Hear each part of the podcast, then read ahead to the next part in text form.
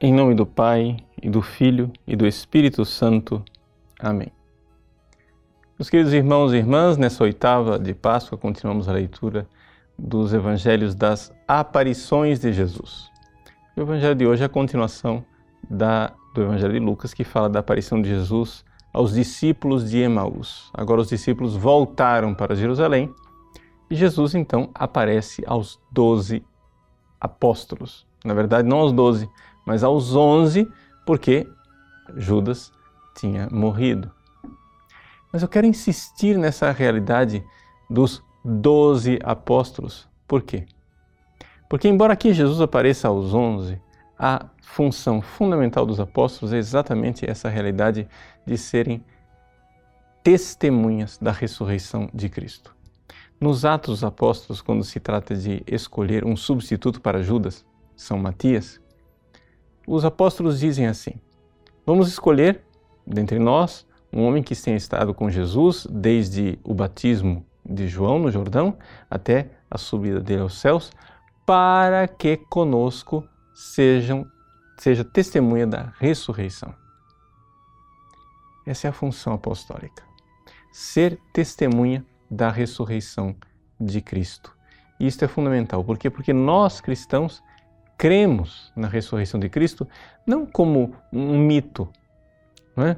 Não é que Jesus, ah, ele continua vivo nos nossos corações, ou o seu ideal continua vivo. Nada disso.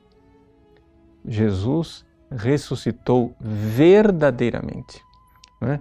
Como é, uns versículos antes do Evangelho de hoje, está escrito lá numa profissão de fé antiquíssima, Surrexit Dominus vere et apparuit Simone. Ele ressuscitou verdadeiramente e apareceu a Simão Pedro. Apareceu aos onze, aos doze, a Pedro, a essas testemunhas apostólicas. E é por isso que nós, todos os domingos, nos levantamos na igreja e dizemos: creio na igreja, una, santa, católica e apostólica. A nossa fé, ela é apostólica. Mas ao longo dos séculos, a igreja sempre encontrou aqueles que tiveram dificuldade de acreditar na ressurreição de Jesus. São recorrentes as heresias, é? os maniqueus e todo tipo de pseudo-cristão que não acredita muito na ressurreição de Cristo como nós cremos.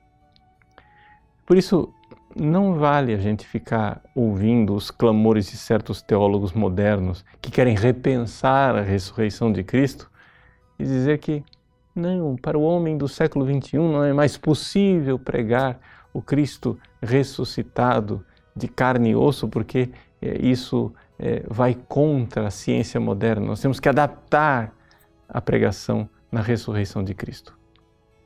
Nada disso não temos que adaptar coisa nenhuma. Por quê? Porque a ressurreição de Jesus foi um escândalo sempre. Sempre os seres humanos tiveram dificuldade de crer na ressurreição de Cristo. E se você for ver, nos dois mil anos de cristianismo, são dois mil anos de heresias que foram pensando e repensando como adaptar a ressurreição de Jesus à mentalidade humana. Porque, de fato, não é somente a cruz de Cristo que é um escândalo, também a sua ressurreição escandaliza. No Evangelho de hoje, São Lucas testemunha. Ele insistentemente atesta a verdade do corpo de nosso Senhor Jesus Cristo. Jesus mostra os, as marcas nas mãos, nos pés, para dizer: vejam, é este mesmo corpo que foi crucificado, que agora está aí diante de vocês ressuscitado. Jesus pede uma comida para ele poder comer e dizer: ó, vejam, não é um fantasma a verdade de que o sepulcro ficou vazio. Isso é uma verdade histórica, real. Ele de fato ressuscitou. Nós cremos, cremos na fé apostólica e precisamos estar dispostos a derramar o nosso sangue para atestar essa fé, sem adaptações. Porque tantos e tantos mártires cristãos derramaram seu sangue para atestá-la, porque esta verdade e esta fé é vivificante. Então, renovemos a nossa fé. Ele ressuscitou verdadeiramente. Deus abençoe você. Em nome do Pai, do Filho e do Espírito Santo. Amém.